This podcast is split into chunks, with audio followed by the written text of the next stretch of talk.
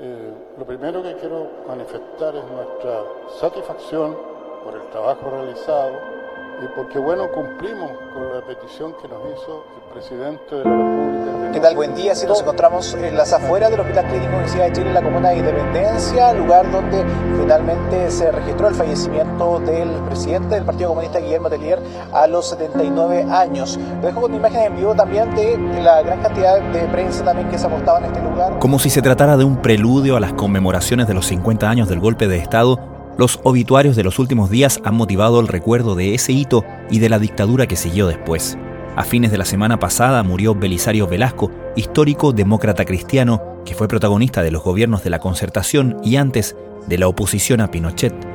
Ayer por la mañana murió el líder del Partido Comunista Guillermo Tellier, una de las figuras más importantes de la coalición de gobierno. Falleció Guillermo Tellier, que entregó su vida desde su infancia, adolescencia, a la lucha por construir un Chile más justo, un Chile mejor. El presidente Gabriel Boric le dedicó sentidas palabras y declaró duelo nacional, algo que despertó críticas en algunos sectores de la oposición. Taylor tenía 79 años y según se informó murió por las complicaciones derivadas de un COVID de larga duración. Como muchos políticos de su generación, tuvo una vida marcada por el golpe y la represión del régimen. Militante desde los 15 años, Taylor permaneció en Chile aún después de sobrevivir a una detención con torturas durante seis meses en la Academia de Guerra de la FACH. Cuando salió libre en 1977, se sumergió en la clandestinidad y desde ahí cumplió el rol de articular a un partido comunista proscrito cuyos máximos líderes estaban en el exilio. Fue en esa tarea en que asumió el rol más controversial y el que más le enrostran sus adversarios, incluso en la hora de su muerte, el de ser el encargado militar del partido, el enlace con el Frente Patriótico Manuel Rodríguez y en esa calidad, el hombre que autorizó la operación para atentar contra Pinochet en 1986, un fracaso en el que murieron cinco escoltas y que motivó una sangrienta represalia del régimen. Pero como destaca nuestro entrevistado de hoy, Tellier no fue un guerrillero, sino un operador eficaz y, como demostraría más tarde, un político hábil. Tras tomar el liderazgo del partido en 2005, después de la muerte de Gladys Marín, lideró una estrategia a todas luces exitosa que llevó de vuelta al PC al poder, primero como socios en la nueva mayoría y ahora como parte fundamental de Apruebo Dignidad. De la historia y trayectoria del líder comunista conversamos hoy con Cristian Pérez, historiador de la Escuela de Periodismo de la Universidad Diego Portales y autor, entre otros libros, de Vidas Revolucionarias y Cerca de la Revolución. Desde la redacción de La Tercera, esto es Crónica Estéreo. Cada historia tiene un sonido. Soy Francisco Aravena. Es miércoles 30 de agosto.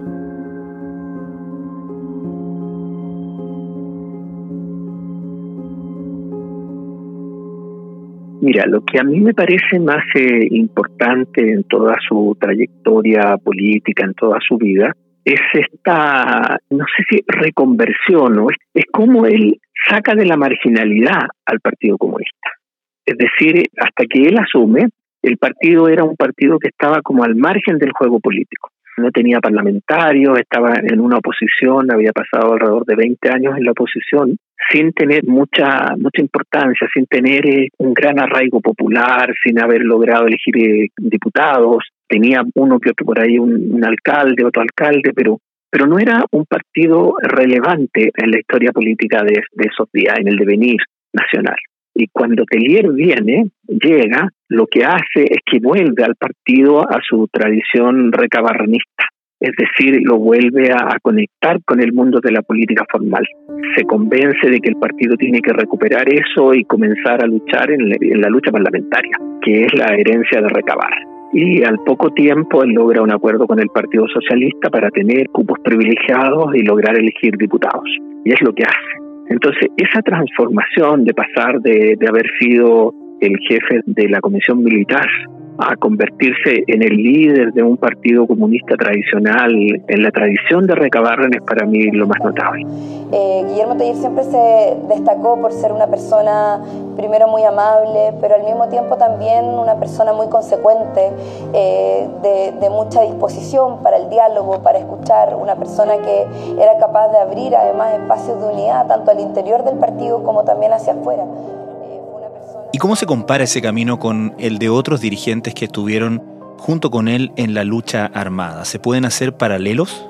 No sé si se pueden hacer paralelos, pero mi sensación es que los líderes como él, que habían tenido la responsabilidad de, ser el enlace entre la Comisión Política y los grupos armados, como el Frente Patriótico, conocen cómo funcionan las cuestiones militares, saben que las balas duelen, que dejan estelas y por lo tanto son más proclives, a mi juicio, a desechar eso. Es lo contrario, es decir, quienes saben de armas eh, no les gusta usarlas y por lo tanto eh, eh, lo que Telier va a hacer es justamente aplicar eso. Es decir, no, las armas no son el camino, no es lo mejor. Las tuvimos que usar en una época compleja contra una dictadura cívico-militar, pero después hay que, hay que volver a lo que éramos. Hay otros eh, casos en, en otras revoluciones que sucede más o menos lo mismo. Aquí pasan de la lucha armada a un apego por la vía institucional, por la democracia muy, muy fuerte.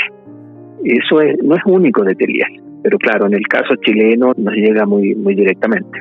Hemos perdido uno de los militantes más destacados con que cuenta el partido, un comunista a carta cabal, que asumió en todo tiempo, con toda la intensidad que tiene un ser humano, las tareas que ese tiempo reclamaban. Desde la juventud, previo al 70, durante todo el proyecto que llevó adelante la Unidad Popular encabezada por Salvador Allende, dirigiendo al Partido Comunista en la región de Valdivia, incluyendo la batalla electoral del año 73. Él fue nuestro candidato a diputado en el 73 y estuvo a punto de ser electo. Y luego, de inmediato, asumió las tareas clandestinas. En esa condición fue detenido y sometido a las peores torturas por meses en la Academia de Guerra de la Facha. ¿Crees entonces que se ha exagerado la figura de Telier como un combatiente? Lo que sucede es que hay que aclarar bien las cuestiones, porque cuando se habla de, que él era el jefe militar del partido, en el fondo lo que él era es dentro de la comisión política, que era una comisión política clandestina, él tenía los contactos con los aparatos eh, armados, pero su misión no era operativa, es decir, él, él entregaba directrices políticas, recibía informes probablemente, pero no participaba en acciones eh, armadas, no era su responsabilidad.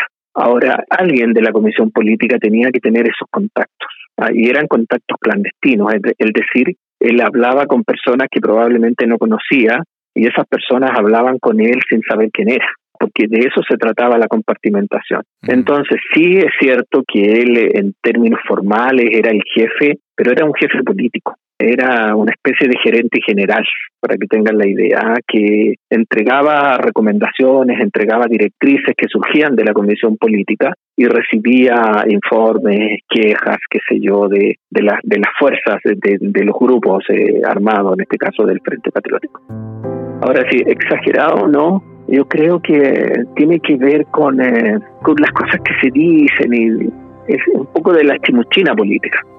Porque la, la idea, cuando él era candidato a diputado, la idea era, era desprestigiarlo diciendo que él era un terrorista. Y realmente no lo era, él era un, eh, era dentro de las direcciones políticas, él tenía a cargo esa responsabilidad, entre otras, digamos, debe haber tenido también otras, no, no debe haber sido la única y además fue por un corto plazo, corto tiempo.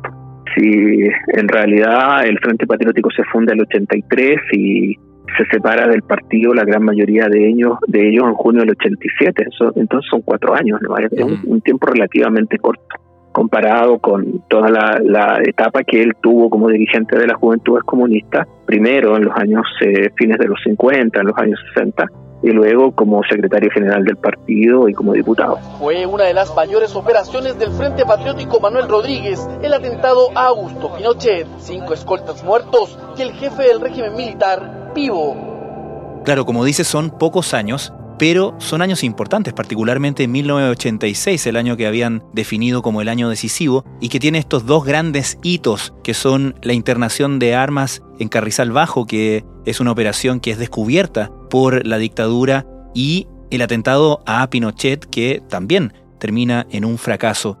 ¿Cuán decisivo crees tú que fueron justamente esos fracasos para que Guillermo Tellier se convenciera de que la vía era por el lado institucional y no por la vía armada? Sí, la pregunta es muy buena. Creo que lo central aquí no era Guillermo Tellier, sino que era la dirección, la dirección en que él era uno de los miembros. Habían muchos otros quienes habían, eh, junto con la militancia, habían decidido la política de rebelión popular en el año 80 y la sublevación nacional a partir del año de fines del 84, comienzos del 85. El descubrimiento de las armas de Carrizal, de una parte de ellas, porque otras fueron repartidas, y el fracaso en el atentado al general Pinochet, lo que hacen es que el partido queda aislado, queda aislado de todas las otras fuerzas democráticas. Los socialistas de Almeida se enojan mucho, se molestan, rompen relaciones, también la democracia cristiana y también todos los otros partidos. Entonces sí creo que es determinante, porque no se cumplen los objetivos. No hay una sublevación, no se revela el pueblo, no se toma la fábrica, no se toma los campos y no muere el tirano. Entonces eso hace que inmediatamente que el partido modifique su línea, que una parte importante de las estructuras militares vuelvan a su, a, su trabajo de base, o sea, las desarma. Y sí creo que es determinante, digamos, o sea, la salida de la, de la dictadura no va a ser una salida de, sublevación del pueblo de Chile, sino que va a ser una salida pactada. Y en eso Telier es uno de los protagonistas de esa salida, de ese viraje. Y claro, tiene que ver con el fracaso, pero sobre todo tiene que ver con el aislamiento que queda el partido. A un partido comunista aislado del Partido Socialista, lejos de la democracia cristiana, no tiene muchas posibilidades de incidir en la política, más allá de que sea fuerte en las poblaciones, fuerte en los estudiantes, fuerte en los secundarios, en los universitarios. Eso es lo que pasa. O sea, tiene que hacer el viraje, no, no, no le queda otra alternativa. Él era jefe del aparato militar del partido y yo era vocero del frente, que son dos instancias distintas. Y él estaba también a cargo del frente eh, pero de una manera más bien retirada, no se sabía quién era, si se trataba de eso. Él tenía que aprobar todo lo que pasaba, lo que fuera materia militar del partido, lo que fuera el Frente Patriótico, y mi vocería también pasaba por, por sus manos. Cristian, y antes que eso, ¿cuánto creían realmente que iba a funcionar un plan donde, suponiendo que la operación de Carrizal hubiera sido un éxito y que el atentado a Pinochet hubiera sido un éxito, ¿cuánto creían que iba a pasar de esa insurrección popular de ese enfrentamiento con armas frente a la dictadura. ¿Realmente pensaban que ese era un escenario posible, factible? El Partido Comunista nunca consideró un enfrentamiento armado contra el ejército, es decir, una, lo que en términos eh, formales se llama guerra de posiciones, es decir, construir un ejército comunista o de militantes comunistas y enfrentar al ejército chileno, no. Eso jamás estuvo contemplado. Lo que sí estaba contemplado, lo que ellos pensaban que podía pasar, era que debido a las condiciones económicas, a las condiciones sociales, a la represión, recuerda que estábamos saliendo de una crisis enorme, ah, enorme, con cientos de miles de cesantes, con un detrimento económico, con cierre de empresas. Entonces el partido consideraba que era posible que grandes sectores de la población, especialmente de los sectores populares, se rebelaran contra la dictadura, se rebelaran, se tomaran las fábricas, en las calles, se hicieran ingobernable, ingobernable la situación política.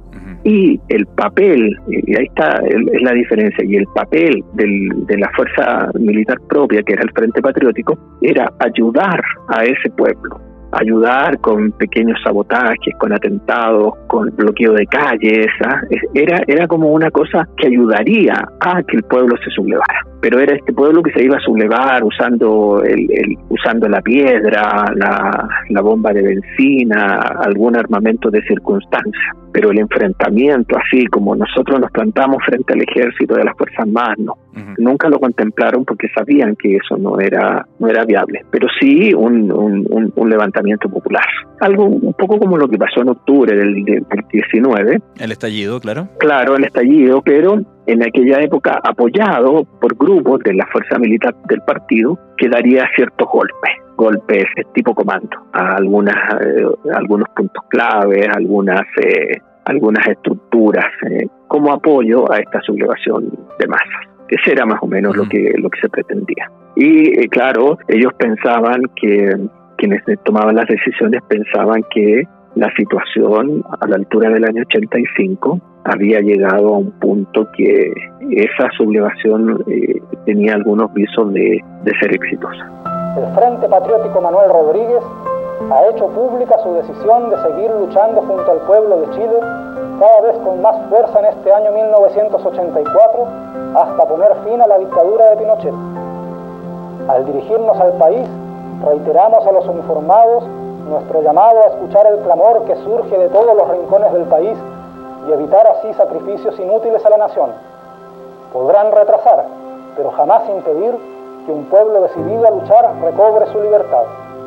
Basta ya de detenciones, muertes, torturas y leyes terroristas.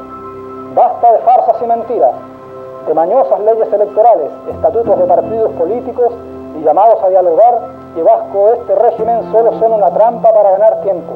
Basta, basta ya de Pinochet. Aún tenemos patria ciudadanos. ¡Viva Chile! Estás escuchando Crónica Estéreo, el podcast diario de la tercera. Hoy, el historiador Cristian Pérez repasa y reflexiona sobre la trayectoria del líder comunista Guillermo Teillier, quien murió ayer en Santiago. Cristian destacaba que Guillermo Teillier fue capaz de conducir al partido de vuelta hacia un cuadro más institucional, más integrado a bloques de poder para nuevamente volver al poder después de décadas de estar en los márgenes. Sin embargo, antes que eso, después de producido el atentado Pinochet, lo que hablábamos recién, cuando Tellier se convence de que la vía es institucional y no armada, que esa es la manera de luchar contra la dictadura, hay otros compañeros de lucha, por así decirlo, que persisten justamente en, en, la vía violenta, en la vía armada, y que no creen en el camino institucional. ¿Qué sabemos de ese proceso? Un proceso donde el Partido Comunista deja la clandestinidad una vez que se produce la reforma constitucional, después del plebiscito vuelve a ser un partido legal propiamente tal y comienza a salir a la superficie. Pero al mismo tiempo había quienes seguían persistiendo en esos años e incluso después de recuperada la democracia en la lucha armada. Sí, hay, hay gente que, que sigue pensando en eso. Eh, pero básicamente se van del partido y mm. crean su propia estructura, que es el Frente Patriótico Autónomo. Manuel Rodríguez Autónomo, que lo dirige Raúl Pellegrín, donde está Salvador, donde está una parte importante de quienes habían dirigido esa estructura bajo el Partido Comunista. Entonces, dicho eso, quiero explicar que ese proceso no lo encabeza Telías.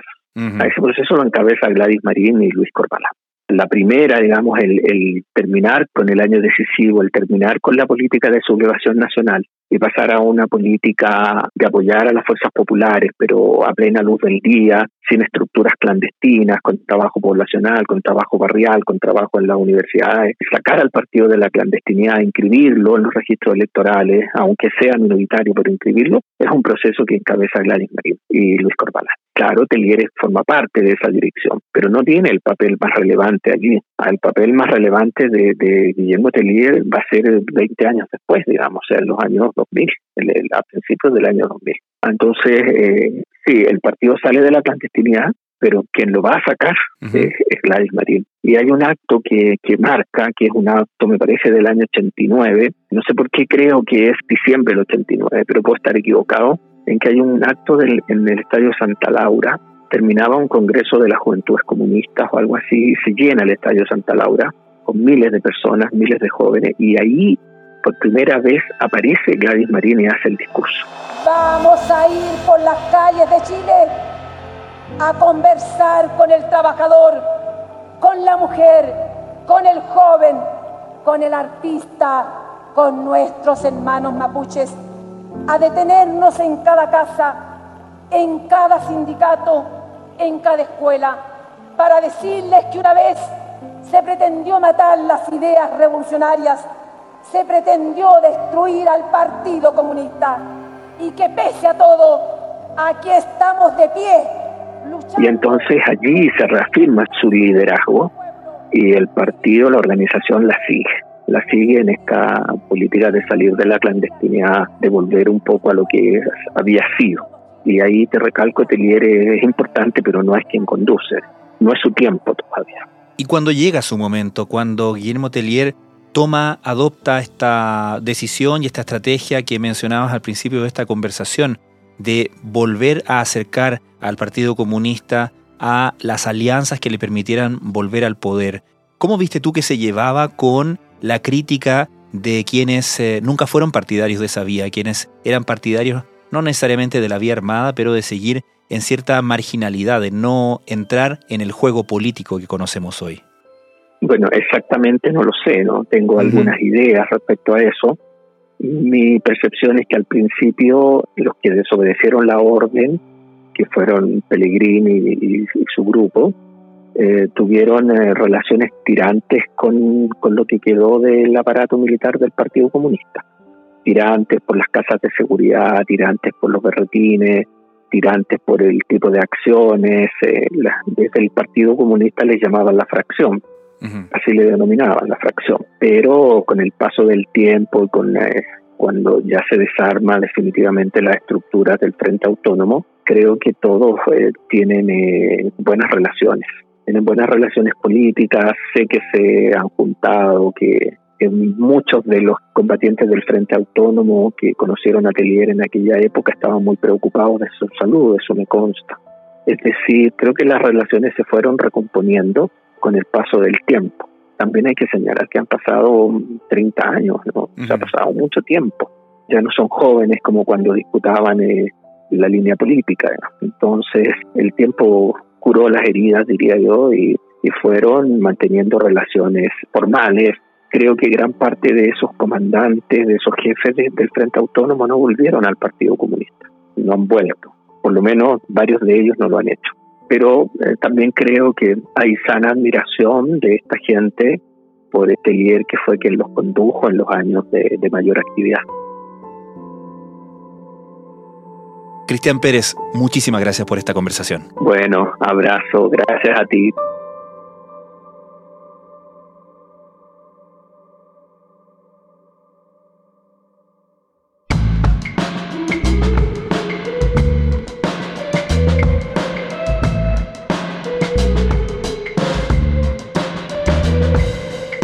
Crónica Estéreo es un podcast original de La Tercera. La edición y conducción es de quien les habla, Francisco Aravena. El diseño y postproducción de sonido son de Michel Poblete. Nuestro tema principal es Say Again de Citadel. Escucha todos nuestros episodios en Spotify o en tu plataforma favorita de podcast y en latercera.com. Nos encontramos mañana en una nueva entrega de Crónica Estéreo. Cada historia tiene un sonido el podcast diario de la tercera.